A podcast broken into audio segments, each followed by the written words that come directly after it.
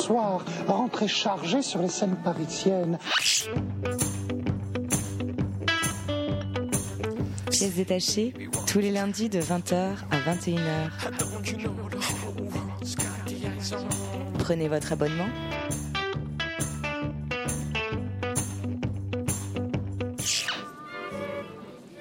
Ah oui, que, que Jack est emballé. Il est 20h sur Radio Campus Paris, c'est l'heure de Pièces détachées, votre émission consacrée à l'actualité des arts vivants en Ile-de-France. Bonsoir à toutes, bonsoir à tous. Alors ce soir, nous avons le plaisir de recevoir Julie Duclos. Bonsoir. Julie Duclos, vous êtes avec nous parce que vous mettez en scène Nos Serments au Théâtre de la Colline, un spectacle librement inspiré du film La Maman et la Putain, écrit et réalisé par Jean Eustache en 1973. On revient avec vous tout de suite. Dans la deuxième partie de l'émission, lors de notre tour de table de l'actualité théâtrale, nous parlerons ce soir de People in a Field, une chorégraphie de Simon Tanguy qui était présentée au Théâtre des Abbesses jusqu'au 1er février, de Et balancer mes cendres sur Mickey, un spectacle de Rodrigo Garcia présenté à la commune de Bervilliers jusqu'au 15 février et dont d'ailleurs la commune de Bervilliers et Radio Campus Paris vous offrent des invitations pour les représentations de mercredi et jeudi prochain. Toutes les informations sur le site de Radio Campus Paris. On terminera par La Venue des Esprits, une création de notre ami Laurent Bazin et de sa compagnie, la, com- la compagnie Mesden, présentée à main d'œuvre jusqu'au 3 février. C'est toujours une question un peu délicate que celle de l'inspiration pour un artiste. Quelle est cette étrange alchimie des pensées qui va lui permettre, en un lieu donné, en un moment donné, de voir l'idée apparaître, grandir, se développer et faire acte créatif, permettre la construction d'une œuvre? Parfois, cette inspiration, eh bien, il faut la contraindre, la nourrir, la faire naître du fruit de celle d'autres créateurs qui sont venus avant nous, et s'inspirer d'une œuvre que l'on admire, que l'on aime, ou parfois que l'on critique. Dans les arts vivants, bien souvent, cette inspiration extérieure, c'est l'adaptation. Très longtemps, le théâtre a d'ailleurs joué le rôle tenu aujourd'hui par le cinéma, celui d'un art populaire qui permet de faire découvrir les grands romans au plus grand nombre. De très nombreux romans du XIXe siècle étaient ainsi adaptés par le théâtre, comme ils le sont aujourd'hui par le cinéma. Au théâtre aussi, lorsque c'est un texte non théâtral qui suscite une création, eh bien c'est souvent un roman. Alors c'est parfois aussi des poèmes, mais c'est beaucoup plus rarement autre chose. Parfois aussi le théâtre privé décide d'adapter pour le théâtre un film à succès. De la même façon que certaines pièces de boulevard eh bien, sont parfois adaptées au cinéma. Mais la volonté d'hybridation qui a, de mon point de vue, présidé à la création de Nos Serments, le spectacle de notre invité, est tout autre. C'est une libre inspiration de La Maman et la Putain, un film de 1973, écrit et réalisé donc par Jean Eustache. Une réécriture à partir d'une trame, une réinvention à partir de sensations. Mais je parlais d'hybridation car le spectacle s'autorise aussi à être parfois un film de cinéma. Commençons néanmoins par le début. Julie Duclos, vous n'étiez pas née en 1973 et il m'a semblé que c'était également le cas de tous vos interprètes. Et le scénario de La Maman et la Putain, j'ai lu que vous l'aviez découvert lorsque vous étiez au conservatoire avec le réalisateur Philippe Garel. Vous en avez fait jouer des extraits. Mais qu'avez-vous trouvé dans ce texte, dans ces sentiments qui sont ceux d'une autre génération, pour vouloir à la fois le recréer et le réinventer? Ben déjà, je dirais que tout le travail euh, qu'on a fait effectivement avec Philippe Garel quand on était au conservatoire, qui consistait donc à jouer des scènes de La Maman et la Putain, euh, l'enjeu c'était justement de pas prendre ces scènes-là comme des scènes d'une autre époque ou comme des situations d'une autre époque. Euh, il nous parlait jamais du film. Donc ça veut dire qu'on on jouait des extraits comme ça, dans la rue, dehors, au café. Euh, L'enjeu, comme il nous disait, c'était euh, on va déthéâtraliser le jeu. Donc il voulait absolument nous filmer, nous, jeunes gens d'aujourd'hui, là, maintenant. Il, il disait le cinéma, il faut que ce soit comme un documentaire sur toi. Donc ça veut dire que déjà, euh, quand c'était un matériau de travail, jouer Véronica, c'était c'était pas jouer quelqu'un des années euh, 70. Donc euh, même lui, dans son regard, euh, il s'en il s'en foutait du film. Ce qui était intéressant, c'était les situations et comment ça pouvait être des, situations de couple, voilà, dans, dans toute sa modernité. Et c'était ça qu'on constatait, c'est que ça ça tenait.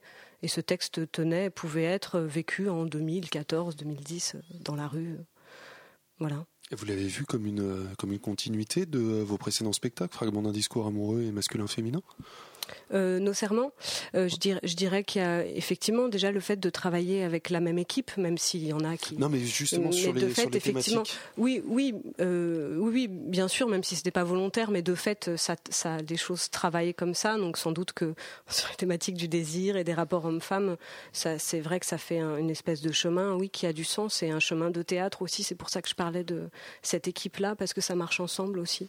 Bah, en fait, moi, ce qui m'avait étonné, c'est que vous étiez, vous aviez fait une première création donc à partir du texte de Roland Barthes, fragment d'un discours amoureux, puis ensuite vous vous étiez émancipé euh, du texte avec euh, avec votre compagnie sur masculin-féminin qui qui pour le coup était vraiment dans une création purement contemporaine. Et j'ai été étonné de voir que vous reveniez à un texte d'une génération antérieure, tout en finalement vous en affranchissant, mais en néanmoins vous attachant euh, les services d'un scénariste qui lui n'est pas non plus de notre génération. Oui, et c'est tout ça qui était rigolo. C'était effectivement de, de, ne, de, même dans l'équipe et dans le travail, on n'avait jamais euh, monté un projet en parlant de situation et de personnages. Donc ça, on pourrait dire que là, on est dans une structure beaucoup plus classique, mais c'était ça qui était nouveau pour nous et en même temps plein du travail qu'on a pu faire avant, de fragmentation, justement, ce qu'on essaie de refaire par le biais de la vidéo aussi et du montage. Mais euh, oui, euh, effectivement. Euh, c'était quoi la question que je réponde bien dans le sens de ce que tu me demandais? En fait, c'était, j'ai l'impression que euh, c'est, vous avez une thématique qui est un petit peu celle de votre compagnie et que euh, vous aviez commencé par travailler sur un texte vraiment pour le coup un peu daté, qui est celui de Roland Barthes, pour ensuite partir d'un texte qui est très immédiatement contemporain, avec le spectacle que vous avez écrit euh, sur le plateau, pour finalement, là, avec ce troisième spectacle, arriver à une hybridation de ces deux démarches qui, euh, qui pourraient être opposées et qui finalement se fondent à l'intérieur de nos serments. Et je me demandais si c'était le préalable de réflexion de la création de nos serments, y compris d'ailleurs dans l'écriture de son texte, ou si c'était euh, ce qui était apparu après le désir de euh, transformer ce scénario de, Jean Eustache pour en faire un véritable objet de théâtre. Oui, mais de toute façon, le, les, points de départ d'un projet, ça, se fait dans le temps, ça se transforme. Donc on fait un projet avec une équipe, on a envie de prolonger une manière de travailler ensemble, ça amène un masculin-féminin, et puis tout d'un coup un matériau qui déjà était présent dans les deux précédents spectacles, qui étaient des extraits de La Maman et la Putain donc l'envie de s'y intéresser un peu plus frontalement, euh, l'envie de, faire un travail d'improvisation aussi avec les acteurs, c'est-à-dire pousser une manière de travailler particulière et euh, sentir qu'il va y avoir besoin d'un auteur aussi. Euh, donc c'est pour ça que ça m'a intéressé de travailler avec ce scénariste que je connaissais, qui est aussi de la génération du film. Donc ça, produisait un échange euh, intéressant et on avait besoin aussi de quelqu'un pour structurer, c'est-à-dire amener une écriture sur tout le travail d'improvisation qu'on allait euh, voilà ouvrir, qui a, été voilà sur un an quand même un travail dans le temps. Donc, effectivement, les, choses se, déplient. Enfin, je sais pas, ça fonctionne par rebond. C'est toujours difficile de dire d'où vient euh, une idée ou comment euh, c'est euh, le chemin que fait une compagnie. On, disons qu'on n'a pas de thématique spéciale qu'on s'impose. Enfin, je sais pas, ça se fait, ça se fait dans le temps, quoi. Voilà. Je sais pas si je réponds bien à la question.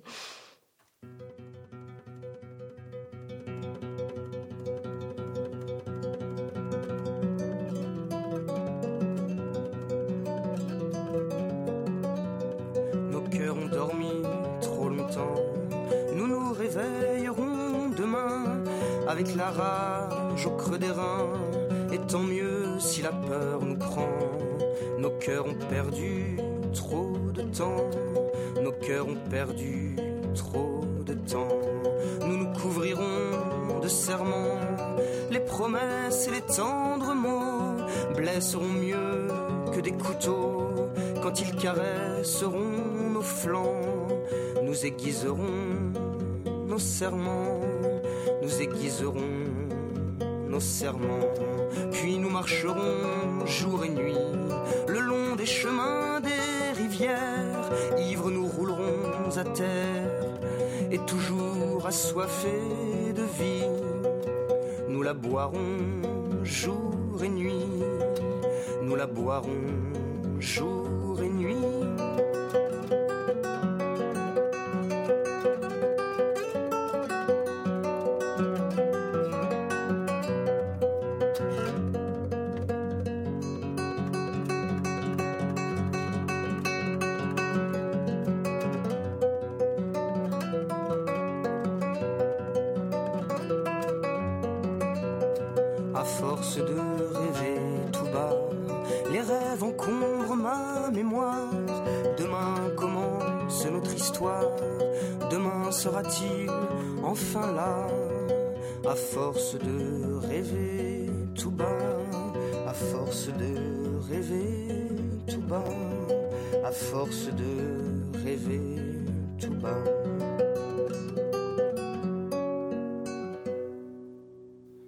Vous êtes sur Radio Campus Paris, dans Pièces détachées, votre émission consacrée à l'actualité des arts vivants. Nous sommes en compagnie de Julie Duclos qui met en scène Nos serments au théâtre de la colline et on vient justement d'écouter la chanson Le Rêveur de, de Tom Harari, qui est une chanson qui apparaît dans le spectacle. Je vais laisser la parole à Chloé qui mène cette interview avec moi. Euh, Julie, on, l'évoquait tout à l'heure, donc vous êtes partie euh, d'un objet cinématographique, La maman et la putain, et vous utilisez aussi le cinéma euh, comme outil dramaturgique dans le spectacle, c'est-à-dire que, euh, pour expliquer aux auditeurs qui n'ont pas vu le spectacle, vous avez filmé euh, finalement certains, certains moments des personnages euh, de manière complètement euh, cinématographique. Et même nous, on se retrouve comme dans un cinéma. À, un certain moment donné, vous, les lumières se baissent, on est devant un écran, les, les personnages, les acteurs quittent le plateau. Donc on est vraiment, tout d'un coup, la salle, la scène, enfin tout ça n'est plus le même. à quel endroit l'outil l'outil de l'image, l'outil du cinéma est, est, plus utile que, que le plateau ou, ou à inversement, euh, pourquoi passer finalement, en quoi le théâtre va être, va rendre quelque chose, va donner quelque chose de plus fort à l'histoire? Bah, ce qui est intéressant, c'est le rapport des deux. Et effectivement, le rapport euh, plateau et vidéo, déjà en soi, c'était une chose qui m'intéressait. Avant même que le matériau de base soit un, scénario ou un film, dans mon précédent spectacle, il y avait ce, jeu-là qui crée des effets de montage, euh, de plans comme ça qui jouent ensemble entre plateau et vidéo. Donc, euh, effectivement, là, c'était nécessaire aussi parce que, comment dire, pour explorer tout le rapport intérieur-extérieur, puisque ça se passe dans un appartement et que j'avais besoin aussi de, ce dehors, ce hors-champ et cette respiration-là aussi de comment l'extérieur agit sur l'intérieur et donc de, ce va-et-vient-là et, et, qui m'intéresse aussi pour euh, même l'expérience de spectateur que ça propose entre le jeu d'avoir de la vidéo en même temps que quelque chose au plateau. Et donc, comme je disais, l'effet de montage, le choc de ces deux choses-là raconte quelque chose ou crée une émotion ou du sens. Euh, et, aussi bien en soi éteindre les lumières euh, et se retrouver spectateur de cinéma, ce qui n'est pas tout à fait la même expérience que d'être spectateur de théâtre. Euh, donc voilà, ça s'est imposé un peu tout seul ce, ce, cette recherche là mais je tenais effectivement à ce que ce soit euh, on a vraiment fait un tournage euh, avec une, réalisatrice une chef une chef opérateur. Donc je, tenais à ce que ce soit des images de cinéma effectivement. Et euh, justement, est-ce que vous avez senti euh, bah, dans la direction, il y a évidemment beaucoup de légendes euh, autour du fait que l'acteur, le, enfin le travail d'acteur n'est pas le même euh, au théâtre qu'au cinéma, etc. Qu'est-ce que vous tirez justement de ces deux expériences pour le même objet? Bah, en, en, sur, justement avec les acteurs. Ce qui, ce qui m'intéresse, puisque ce qui me passionne quand même avant tout, c'est le travail avec, avec l'acteur, la direction d'acteur. On pourrait dire euh, cette espèce de recherche autour de qu'est-ce que c'est que la présence, qu'est-ce qui fait la présence d'un acteur, qu'est-ce qui fait qu'il a un paysage, qu'on a envie de comprendre ce qu'il y a dans sa tête, euh, qu'est-ce qui fait que c'est fascinant de regarder quelqu'un qui, qui pense, qui ne dit pas forcément tout ce qu'il pense, euh, et cet état de vérité, etc. Donc je dirais que la manière qu'on a eu de travailler, que ce soit pour le plateau ou pour les vidéos, elle est la même. Et c'est ça qui me plaît, même si bien sûr qu'au résultat, euh, la caméra permet un plus gros plan. On a un visage en gros plan, c'est pas pareil que d'avoir un, corps dans l'espace. Et puis bon, l'acteur doit parler plus fort, etc. Mais en même temps, c'est pour ça que c'est formidable là d'être dans la petite salle de la colline, c'est que ça reste en même temps un travail d'immersion où on a besoin d'être près des acteurs parce que quelque chose du jeu, sans doute, est cinématographique, c'est-à-dire euh, bah, cette fameuse phrase de Garel que je disais tout à l'heure, euh, déthéâtraliser le jeu. Ça veut dire que l'acteur ne, ne, projette plus son jeu ou, ou, ne cherche plus à montrer quoi que ce soit, mais, mais peut-être plus dans un réflexe de, de qu'on connaît plus au cinéma, se laisser traverser euh, par le présent et faire confiance au fait qu'il y aura une caméra ou des spectateurs pour mmh. prendre ça, pour l'attraper. C'est ce que pensent aussi vos acteurs. Qu'est-ce qui en ressort pour eux? Ils vous ont dit un peu quelle a été l'expérience euh? Ben, Disons qu'on est, habitué à travailler ensemble et je crois que c'est, ça qui est, c'est cette fidélité-là qui est importante parce que ça veut dire qu'on a une visée commune. C'est comme euh, chercher ensemble un certain théâtre, un certain langage aussi. Donc, euh, voilà, on, a, c'est comme développer une grammaire ensemble sur aussi le quelque part le jeu d'acteur. Enfin, même si on, ne cesse pas de, chercher, de découvrir, d'inventer des processus de travail ensemble, mais enfin, voilà, on est on est tous au même endroit, quoi, de recherche là-dessus. Vous faites référence dans votre euh, petit dossier euh, euh, au travail que vous avez fait avec Christian Loupa mm. et notamment au monologue intérieur. Est-ce que, c'est-à-dire que chaque personnage doit écrire ou doit inventer son monologue intérieur? Est-ce que, pardon, c'est un exercice que vous avez demandé à, à chacun de vos acteurs de... Oui, ils ont, ils ont beaucoup travaillé comme ça, entre autres, comme on a fait beaucoup d'improvisation. L'idée de l'improvisation, et ça, ça vient directement de Loupa, c'est des outils qui... Moi, j'ai pu faire deux stages avec lui comme actrice, donc j'ai pu l'éprouver aussi physiquement.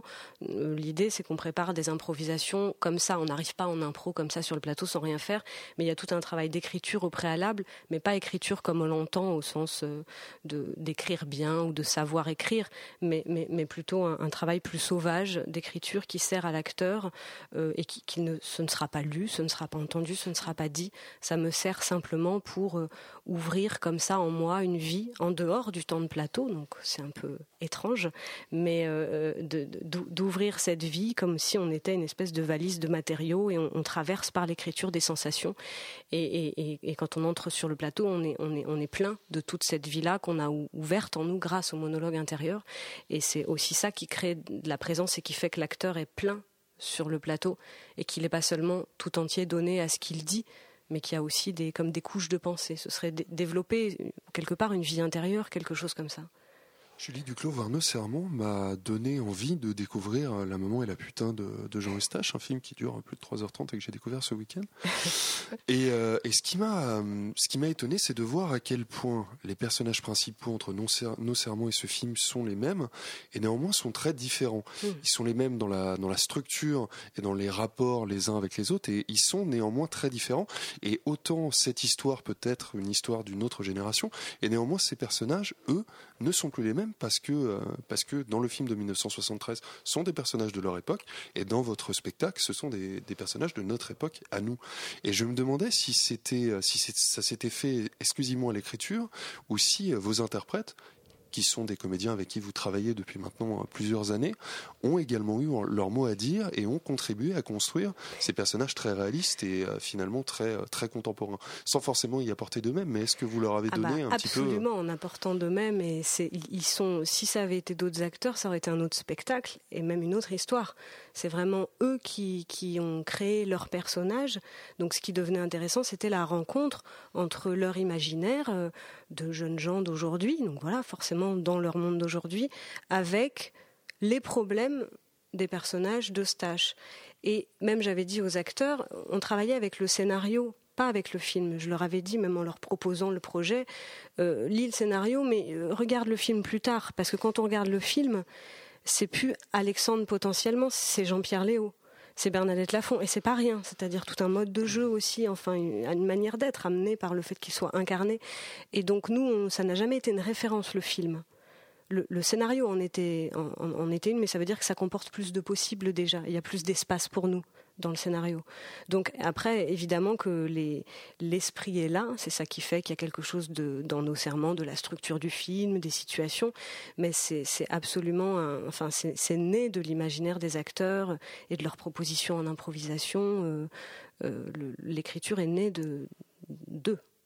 Et ce, euh, et ce parallèle entre, le tournage qui, je suppose, a été, a été antérieur aux premières représentations, enfin en toute logique, mm. n'a pas, n'a pas créé un, point de rupture. Moi, je me demandais sur un spectacle comme celui-là, est-ce que, est-ce que les comédiens vont réussir à toujours tenir ce personnage et toujours être précisément les mêmes entre, entre l'image cinéma et leur présence sur le plateau? Vous n'avez pas eu cette inquiétude-là? Ben, comment dire, on est dans une continuité de recherche sur un endroit de travail et de jeu, donc c'est seulement là qu'il faut être accord. C'est sur la vérité. Et puis le costume, quoi. Mais bon, voilà. Mais, euh, mais au final, les, temps de plateau, on pourrait dire que les acteurs sont, différents chaque soir. Disons qu'il y a une écriture, mais c'est très mouvant, puisque pour qu'il y ait de la vérité, il faut bien trouver chaque soir une manière improvisée de refaire l'expérience de cette traversée. Euh, donc, euh, enfin, voilà, je le voyais de- un peu, de- un peu comme, comme- des encres finalement. Ces passages filmés étaient un peu comme des encres qui n'allaient pas bouger chaque soir. Oui, Et je vrai. me demandais si c'était une entrave ou finalement une liberté, une sécurité. De quelle façon il- ça pouvait être perçu? On pourrait dire que c'est une sécurité au sens où c'est vrai que ça structure, enfin c'est ça qui fait aussi que le spectacle tient par cette écriture et ces vidéos. Mais euh, oui, non, mais c'est ça qui est rigolo, c'est que les soirs où le spectacle est moins bon, on a l'impression que les vidéos sont moins bonnes. C'est ce que me disait un des acteurs. C'est marrant de pouvoir avoir l'impression qu'une vidéo est mieux certains soirs, alors qu'elle est toujours la même. Ça veut dire comment le plateau charge euh, la vidéo et le regard sur la vidéo. Donc c'est rigolo que même les vidéos, elles, elles bougent en fait.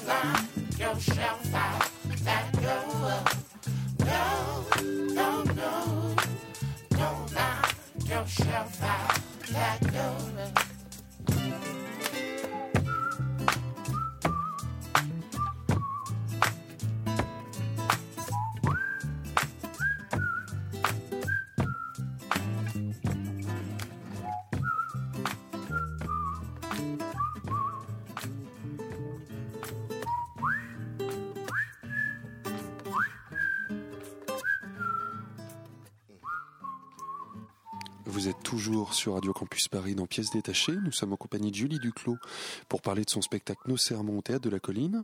Et dans la programmation musicale d'Antoine Cadou ce soir, on écoutait D'Angelo, son album Black Messiah. On écoutait la chanson The Door.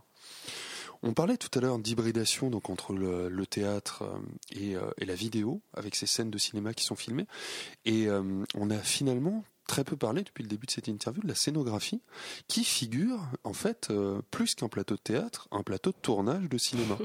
et euh, je me demandais si euh, si cette idée vous était venue vite au moment du processus de création, car de mon point de vue, elle crée un sentiment très très étrange qui euh, qui nous donne l'impression de découvrir les coulisses de, de cette histoire. Mm. Qu'on a le ce qui est présenté à tout le monde et sur l'écran de vidéo, et en fait ce que nous découvrons chaque soir sur le plateau avec les comédiens dans cette immersion de la petite salle de la colline, c'est euh, un petit peu ce qui serait caché. Oui, oui, tout à fait. Euh, C'est venu plus tard au sens où au début ce qui était évident pour moi c'est que ça ne pouvait se passer que dans un intérieur.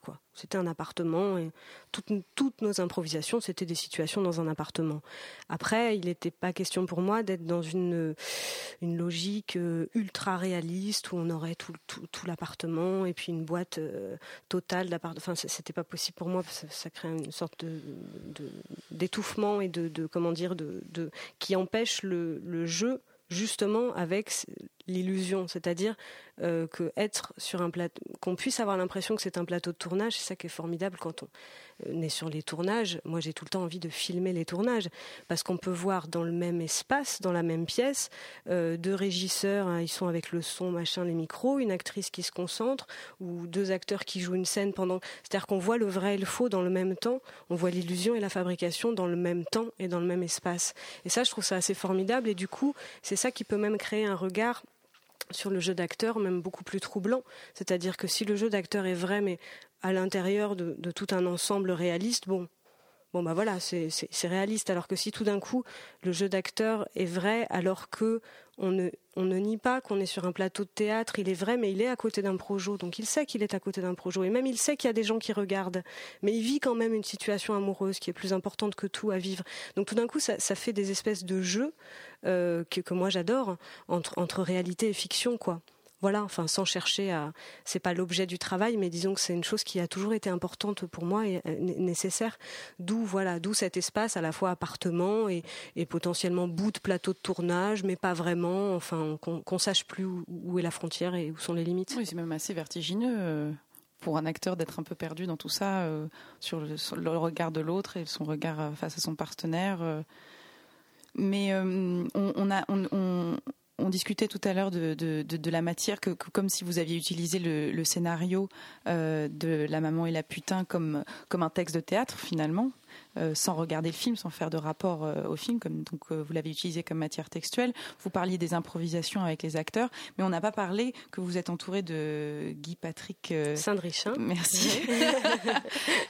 Quelle a été sa place au sein de l'équipe pendant les répétitions, la création? Ben, je il y a eu deux temps, et donc ce ce qu'il faut dire, c'est que le premier temps, qui était un temps d'improvisation, où on, on avait le scénario du film de Stache, mais tourner autour, euh, c'était pas la matière textuelle qui nous intéressait, c'était plutôt comme une espèce de d'observatoire des comportements humains. C'était prendre telle scène et dire bon, qu'est-ce qu'il a dans la tête pour dire ça Avant ce rendez-vous-là, comment comment comment Presque il est, à quoi il pense finalement. donc on prenait des, vraiment des situations isolées et on s'amusait à prendre simplement le point de départ d'une situation pour créer une improvisation. Ou se dire, ah tiens, dans le scénario, il parle de son ex, des scènes atroces, violentes. Ah tiens, et si on essayait? Donc développer des choses qui seraient avant le scénario. Ou se dire, tiens, le scénario s'arrête là, mais qu'est-ce qui se passerait après? Donc c'était, dans un premier temps, euh, Guy-Patrick Saint-Drichin était là pour regarder, échanger avec nous, mais voilà, simplement assister aux improvisations. Euh, on, a, on a donc développé toute une matière qui déjà consistait à délirer le film, à, tour, à tourner autour, mais qui n'était pas du tout. On, on s'appuyait jamais sur la textualité ou les dialogues du texte. Euh, et donc ensuite, dans un second temps, à partir de tout ce matériau d'improvisation, on a avec Guy Patrick pensé une trame dramaturgique. Euh, donc voilà, gardons telle scène, telle scène, telle scène. Ça a composé comme ça peu à peu une histoire. Et donc, à partir des retranscriptions euh, écrites d'improvisation, Guy Patrick a dialogué redialogué là-dessus. Euh, Donc, il a vraiment fait un travail d'écriture en gardant des, motifs de certaines impros ou des, phrases que les acteurs avaient prononcées ou, des passages entiers ou et des choses à lui aussi qu'il a amené euh, de, de sa patte aussi à lui, quoi. C'est important que ce soit quelqu'un qui vienne plutôt du scénario que du théâtre? Oui, ça me plaisait bien, ça, que ce soit quelqu'un qui vienne du cinéma. Oui. Et puis même d'une manière générale, je trouve ça bien. On parlait d'hybridation. Je, je, après, c'est comme ça. Je, l'ai rencontré lui, je le connaissais. En soi, j'aurais pu travailler avec un auteur de théâtre. Enfin, je veux dire, c'était pas euh, pas un interdit que je me donnais de d'être de pas être avec quelqu'un de théâtre, quoi. Mais ça s'est fait comme ça aussi. Mais ça me plaisait parce que du coup, on a, c'est comme si au fond on avait fait un film. On a un peu cette impression-là les séances de travail avec Guy Patrick, bon bah voilà, j'étais avec un scénariste, on aurait pu faire un film ou une pièce, c'était la même chose. Dans ce cas-là, qu'est-ce qui change? Là si, euh, si ce texte-là aurait euh, tout aussi bien pu être, euh, être réalisé plus que monté sur un plateau? Bah, ce qui change, c'est qu'on savait qu'on allait faire une pièce de théâtre quand même. Donc on, pensait quand même théâtre. Mais disons que sur des réflexions de dans quelle scène, qu'est-ce qu'il faudrait mettre, qu'est-ce qu'il faudrait lui faire dire, des réflexions en termes de personnages et de dramaturgie, euh, c'était un, plaisir qu'on pourrait. on- je pense qu'on travaillerait de la même manière si on faisait un film ensemble. Après, c'est très différent de. bah, on a quand même pensé la chose pour une durée de théâtre. Donc euh, sans doute que ben, si on avait fait un film, déjà, il y, aurait, il y aurait eu des scènes au café, des scènes dans le train, des scènes à la montagne, j'en sais rien. Là, on sait qu'on est dans un appartement. J'ai eu le sentiment qu'en fait, euh, votre euh, ce scénariste dont moi aussi j'oublie le nom, Guy Patrick Sandrichin. Servait de, de trait d'union entre le scénario et, et la compagnie. Oui, oui. Bah parce que lui, il était jeune dans les années 70. euh, euh, il, est, vraiment de l'époque du film. Donc c'est lui qui pouvait dire, euh, qui pouvait même, comment dire, mesurer les écarts, ce qui a bougé dans le rapport au couple, à la liberté sexuelle, etc. Nous, on- n'y était pas. Donc on a, on a une vision par les films, par des textes, etc. Mais, mais oui, c'était comme un trait d'union. Oui, tout à fait. Justement, par rapport au fond euh, et euh, de ce que raconte, euh, de ce que raconte l'histoire de nos serments et donc de la maman et la putain. Donc, on, croit finalement que c'est un peu l'histoire de François qu'on va raconter. François qui est amoureux de, de, d'une puis de deux femmes, euh, Esther et Olivia. Euh, et finalement, c'est bizarrement, mais alors c'est une vraie question que je vous pose parce que euh, je, on- personnellement, je suis sortie en me disant finalement c'est plutôt l'histoire d'Esther qu'on a racontée, c'est-à-dire la maman et pas la putain entre guillemets.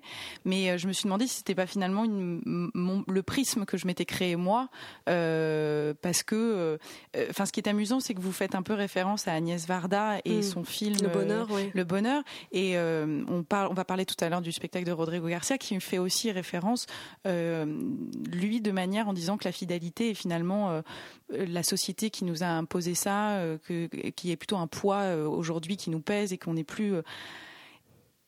quelle réflexion vous donnez sur parce que on, disait c'est un film qui date des années 70 donc une, une vision du couple qui vient des années 70 et vous le mettez dans notre temporalité. Alors est-ce que vous racontez quelque chose de notre amour aujourd'hui dans notre modernité ou est-ce que vous voulez revenir à ce qui a existé?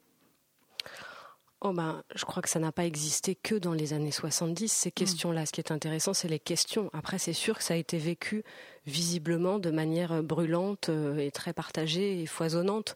Donc, euh, le film en témoigne.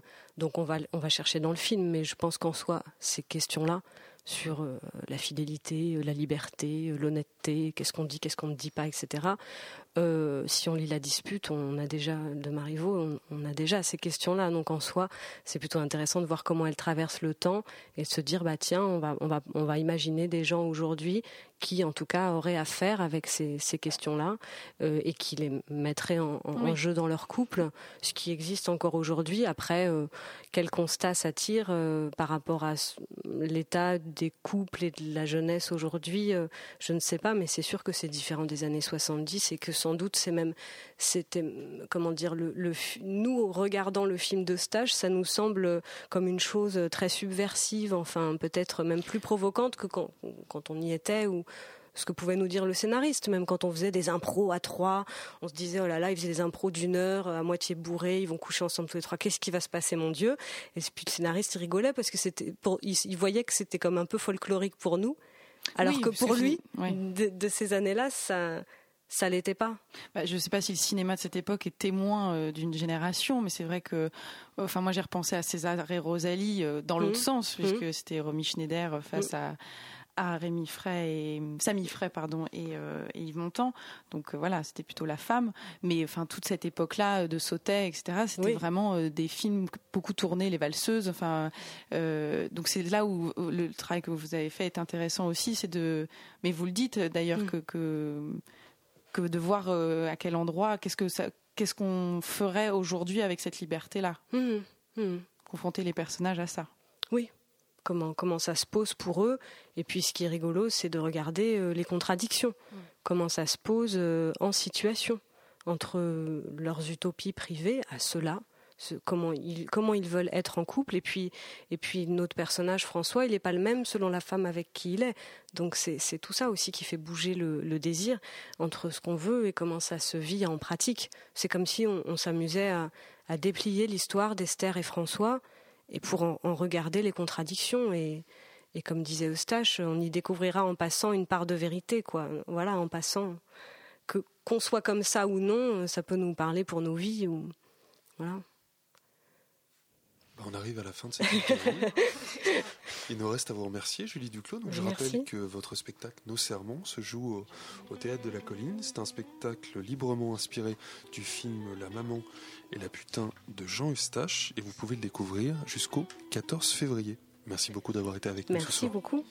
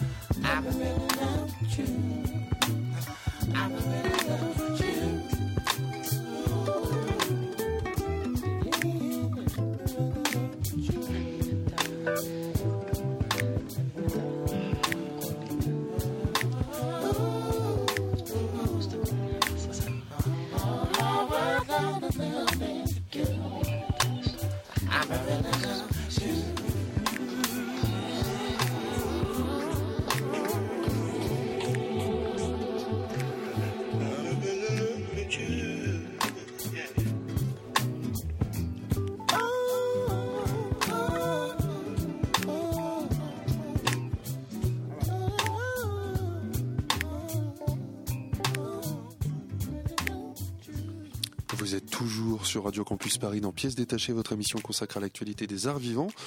On continuait, euh, sous les bons conseils d'Antoine Cadou, la découverte de l'album Black Messiah de D'Angelo avec la chanson Well in Love. Il s'agit d'une, il s'agit d'une, d'une d'une histoire, euh, c'est-à-dire qu'en fait, il s'agit plus d'un, d'un concept d'histoire.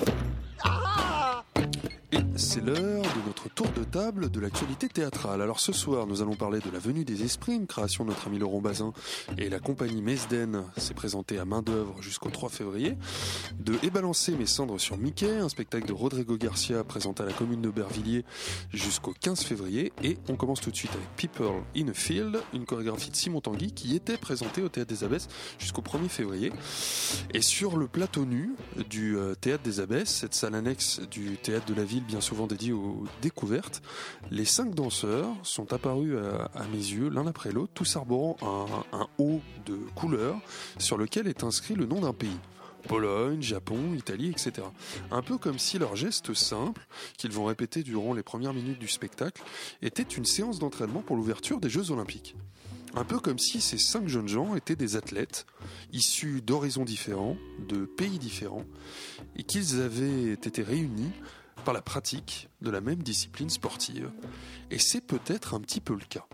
Dans cette chorégraphie de Simon Tanguy, lauréat en 2010 du concours Danse élargie, appréhende la danse comme un sport foutraque et ses interprètes comme une troupe disparate, éloignée dans leur pratique, mais se rapprochant dans leurs objectifs. On sent dans ce spectacle un cri de jeunesse, un cri adressé à la société et au monde dans lequel nous vivons, le cri d'une détresse, celle de ne pas trouver sa place. Mais ce cri, c'est aussi celui de l'identité, de la revendication et de l'appropriation du présent. Et c'est à travers l'appropriation de toutes les options scéniques qui lui sont offertes que le jeune chorégraphe a décidé de se faire entendre. Silence, puis musique, qui est jouée en live par un groupe rock, lumière crue, puis lumière structurante, plateau nu, puis vidéo projetée sur un écran qui est porté par les danseurs. Autant de constructions visuelles qui se succèdent, sans qu'on parvienne parfois à suivre le propos, tout en étant malgré tout eh bien, complètement emporté. Quel est donc ce field, ce chant que Simon Tanguy mentionne dans son titre? Le chant nourricier, où la jeunesse peut trouver sa liberté et sa servitude? Le chant de bataille, celui des combats à mener contre le monde tel qu'il est et qui semble ne jamais vouloir changer Ou bien tout simplement le chant des possibles, celui d'un avenir à construire, d'une chorégraphie à construire et d'un geste de chorégraphe à affiner, à développer et à faire grandir Sûrement un peu tout cela à la fois, tant ce People in a Field semble détenir en lui la matrice de nombreux spectacles en devenir. C'est une proposition étonnante, qui a donc décidé de nous faire découvrir le jeune chorégraphe, une composition éruptive, foisonnante et parfois débordant d'une énergie mal contenue. C'est aussi un geste plein d'inventivité et de maîtrise qui transparaît à de très nombreux moments. C'est enfin une vraie cohésion de troupe qui transparaît sur le plateau et on peut espérer, peut-être prédire, et bien que ce geste-là va profondément s'affirmer dans les mois et les années qui viennent, et que Simon Tanguy aura l'opportunité de nous présenter bientôt une œuvre dont la force débordera les limites qu'il s'était imposées pour ce People in the Field. Donc c'était au Théâtre des Abbés jusqu'à hier, 1er février, People in the Field, une chorégraphie de Simon Tanguy. On continue tout de suite avec Et balancer mes cendres sur Mickey, le spectacle événement de Rodrigo Garcia à la commune de Bervilliers.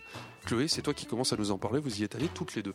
Alors oui, euh, nous sommes y allés toutes les deux et moi j'y suis allée de mon côté et donc je suis allée voir un spectacle écrit et mis en scène par Rodrigo Garcia et j'ai survécu.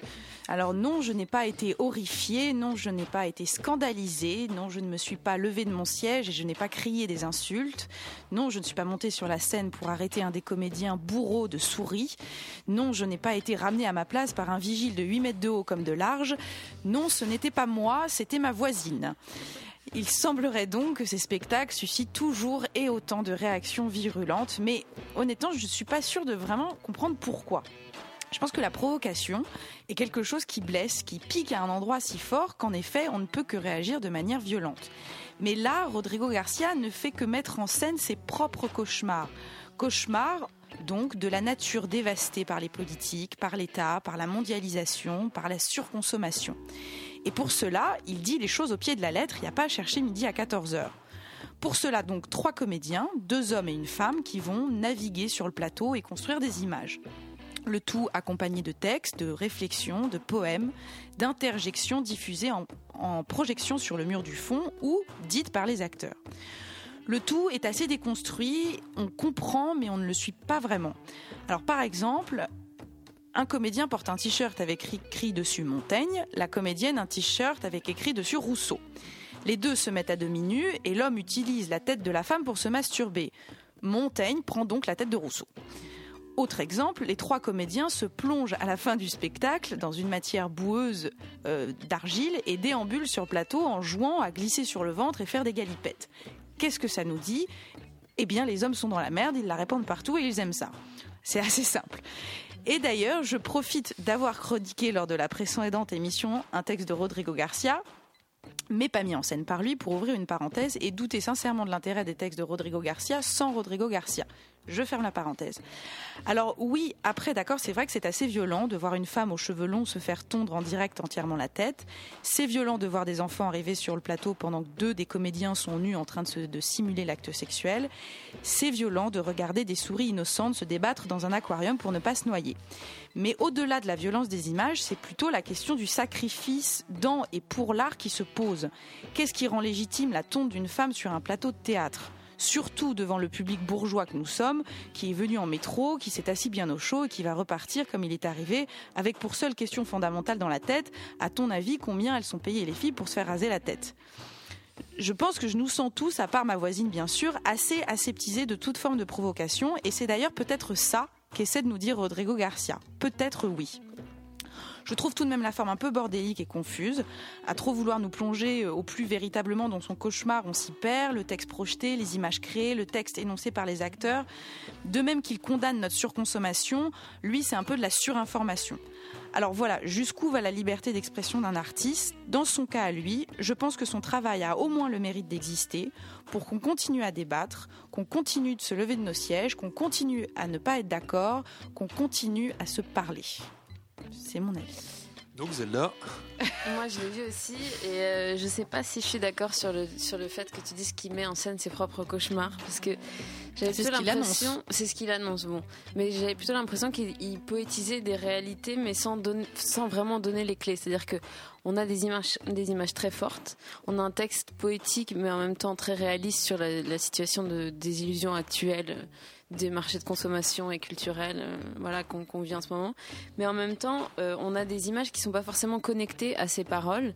Et c'est plutôt à nous de trouver ces, significations. Alors il y en a qui crient euh, au scandale de voir des petites grenouilles qui sont tenues en laisse par un comédien et qui vont donc monter sur le plateau voilà au, moment des rats c'était cette, cette, cette image là et il y a aussi d'autres qui se laissent complètement prendre par ces images qui sont quand même très très fortes et qui sont pas forcément en lien. Peut-être que c'est nous qui faisons un peu toujours les parallèles à ces moments-là.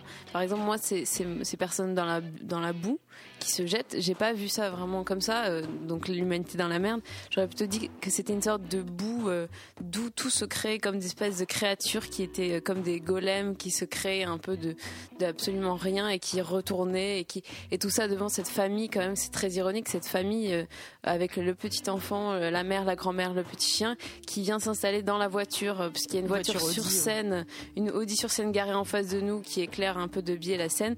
Donc ils vont s'installer bien gentiment dans la voiture, comme nous on est installés bien gentiment dans la salle de théâtre en face de nous, puis ils se prennent toute la boue sur le pare-brise, comme nous on se prend toute la boue sur le, enfin sur notre sorte de pare-brise, et ils en sortent pour applaudir à la fin euh, en saluant gentiment quoi.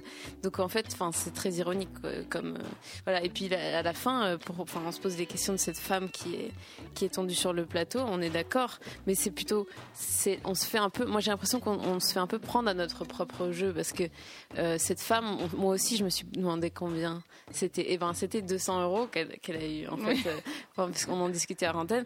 Et c'est quand même super fort. On voit une femme tendue sur scène qui est qui c'est un geste très violent. Et qu'est-ce qu'on se dit nous en tant que spectateurs? C'est dingue, ça doit être une, femme toutes les toutes les soirs différents. Qu'est-ce que que ça fait de se faire tondre sur un plateau de télé, euh, sur un plateau de, de théâtre, choses comme ça? On se fait complètement prendre notre propre jeu. Et je pense que il y a eu, moi j'ai vu des moments où on était euh, un peu plongé dans une sorte de de, de peur. Enfin, moi, j'ai un peu le sentiment d'être prise en otage quand on voit il y a des flammes qui, qui dévastent le plateau et, euh, ben, un vrai feu, quoi, qui après s'éteint ou ces rats qu'on noie, choses comme ça. On est un peu pris à la gorge en se demandant qu'est-ce, comment on réagit dans ces moments-là et des moments un peu plus soft où là, tout d'un coup, moi, en tout cas dans ma salle, le soir de la première, les gens commencent à crier, commencent à dire oui, euh, les animaux, euh, euh, ils vous ont rien fait, euh, choses comme ça. On a un peu des moments un peu plus tranquilles où on peut s'exprimer comme c'est lui qui nous les offre, c'est pas nous qui les prenons. Et c'est là où tu as certainement raison, en effet, que c'est certainement pas les images en fait qui dénoncent quelque chose, mais notre réaction qu'il suscite. Voilà. Donc c'est Balancer mes cendres sur Mickey, le nouveau spectacle de Rodrigo Garcia présenté à la commune de Bervilliers. Donc je vous rappelle que la commune de Bervilliers Radio Campus Paris vous offre 10 invitations pour les représentations du mercredi 4 et jeudi 5. Donc cette semaine, toutes les informations sur l'agenda sur le site de Radio Campus Paris. On termine avec la venue des esprits, donc une création de notre ami Laurent Bazin à main d'œuvre. Et avec ce spectacle, les fantômes parcourent la scène et le public et les apparitions vont questionner notre rapport à la fois à l'image et à la réalité. Tout part d'un fait divers à la fin du 19e siècle. En cette période euh, à la fois lointaine et proche, la photographie prend son essor. Des photographes de plus en plus nombreux vont ouvrir boutique et offrir leurs services. Parmi eux, Édouard Buguet. C'est à l'histoire de cet homme singulier que le spectacle s'intéresse car Édouard Buguet, c'est d'abord l'affaire Buguet. Un procès retentissant, le procès d'un photographe spirit, un photographe qui prétendait pouvoir faire apparaître l'esprit des disparus de ses clients sur des photographies. En effet, l'essor de la photographie, c'est d'abord la possibilité d'enfin voir ce qui ne pouvait être vu auparavant par l'homme. Alors, pourquoi est-ce que la photographie ne permettrait pas aussi de voir les esprits? C'est de ce thème riche et intrigant que le metteur en scène Laurent Bazin a décidé de s'emparer. Et ce n'est pas une forme qui nous sera donnée à voir, mais plusieurs formes. Une hybridation d'une grande richesse, comme s'il avait voulu sur le plateau nous présenter succinctement mais précisément toutes les façons dont il aurait pu aborder ce matériau qui est riche à l'excès. L'avenue des esprits commence comme une conférence, avec tous les interprètes présents sur le plateau, dans leurs habits de ville. Une conférence avec tout ce que cela suppose d'érudition extrêmement précise, mais pas une conférence comme les autres. Tant celle-ci mêle paroles savantes et allusions ludiques, rigueur historique et anecdotes tendres et personnelles. Mais de cette conférence, tout déborde, et la fiction entre en jeu, avec d'incroyables aspects visuels. Dans un théâtre d'ombre où la voix de la comédienne Audrey Bonnefoy nous sert de guide, Sven Andersen et Chloé Sourbet vont interpréter les Buguet, père et fille, suscitant une douceur, une émotion et parfois une crainte que je ne pensais pas à ce point communicable sans faire découvrir les visages des interprètes. Le spectacle s'achève avec une autre volte-face scénique, un tableau d'une drôlerie et d'une étrangeté que je, je ne dévoilerai pas, tant le caractère incongru de son surgissement eh bien, suscite l'intérêt et la surprise. À travers ce spectacle débordant de forme, c'est un sujet finalement éminemment difficile que la compagnie Mesden a décidé de s'attaquer, fidèle à ses habitudes de création formelle, qui inventive et débridée. Ce sujet, eh bien, c'est le deuil, le deuil d'un être cher, et c'est avec beaucoup d'élégance que euh, cette tristesse-là est rendue sur le plateau. Cette tristesse-là, eh bien, elle nous fait tout pardonner à Édouard Buguet, le photographe spirit et charlatan que Laurent Bazin, eh a décidé de nous faire aimer. Moi, je l'ai vu aussi et j'ai trouvé qu'il avait réussi à, à montrer un parallèle très subtil qui pourrait frapper tout le monde euh, à premier abord, surtout dans un spectacle qui parle de photographie, mais qui n'arrive qu'à qu'à la fin, c'est-à-dire le parallèle entre euh, la boîte noire théâtrale et la chambre noire du photographe, puisqu'en fait, quand on éteint la lumière euh, dans un théâtre et quand on met des petites loupiottes rouges comme dans un laboratoire de photographie, eh ben, on peut développer une photo en direct. Et ça, c'est quand même assez fort, surtout que euh, on n'est pas, enfin, je veux dire, dans un, dans les théâtres, c'est pas quelque chose qui se fait. On a beau faire beaucoup euh, d'effets. euh, qui, qui sont virtuellement incroyables, euh, voilà, niveau graphique, niveau scénographie, niveau tout ce qu'on veut. Mais alors développer une immense photo, ça, on le fait pas souvent. Et, euh, et j'ai trouvé que c'était, en plus, le parallèle était assez subtil puisque on avait euh, ce, jeu entre révélation spirituelle et révélation photographique, qui est quand même un, bon jeu de mots. Et puis cette magie qui débordait un peu de toutes ces histoires euh, qui m'ont, enfin, de, de- silhouettes qui ne montrent pas leur visage et des choses comme ça. Et donc voilà, j'ai trouvé ça très envoûtant, mais à la fois maîtrisé et original et plein de joie, ce qui est très agréable en ce moment. Donc c'est la venue des esprits, une création de Laurent Bazin et sa compagnie, la compagnie Mesden. Vous avez jusqu'à demain soir pour le découvrir à main d'œuvre et on arrive à la fin de cette émission. Alors je vous rappelle que ce soir, nous avons parlé amour, sentiment hybridation des formes avec Julie Duclos, qui met en scène Nos Serments au Théâtre de la Colline, un spectacle qui est librement inspiré du scénario du film La maman et la putain, écrit et réalisé par Jean Eustache. En chronique, nous avons parlé ce soir de People in a une chorégraphie de Simon Tanguy, présentée au Théâtre des Abbesses jusqu'au 1er février, de Et balancer mes cendres sur Mickey, un spectacle de Rodrigo Garcia, présenté à la commune de Bervilliers jusqu'au 15 février. Et je vous rappelle que la commune de Bervilliers et Radio Campus Paris vous offrent des invitations pour ce spectacle, pour les représentations de mercredi prochain, mercredi 4 et jeudi prochain, jeudi 5. Toutes les informations dans l'agenda sur le site de Radio Campus Paris. Et on parlait à l'instant de la venue des esprits, une création de Laurent Bazin et la compagnie Mesden, présentée à main d'œuvre jusqu'au 3 février. Et j'aperçois le camarade du Gonzaï Club. Bonsoir. Bonsoir, comment allez-vous? Eh ben en pleine forme, je crois qu'on a passé plutôt une bonne émission ce soir. Je crois, je crois également. C'est ce qu'on va faire euh, aussi avec le Gonzaï Club, euh, les trois acolytes euh, habituels, suspects dirons-nous, et quelques nouveautés, beaucoup de nouveautés ce soir. On va faire fi de nos vieilleries habituelles. Mais ça fait très très très envie ça. Donc euh, à suivre sur Radio Campus Paris ce soir. Alors l'émission euh, a été préparée aujourd'hui par euh, Xavier Henry avec la complicité de Chloé de Broca et de Zelda Soussan. Une émission présentée par Xavier Henry et réalisée par Antoine Cadou. On vous retrouve la semaine prochaine, même heure, même endroit. Bonne soirée.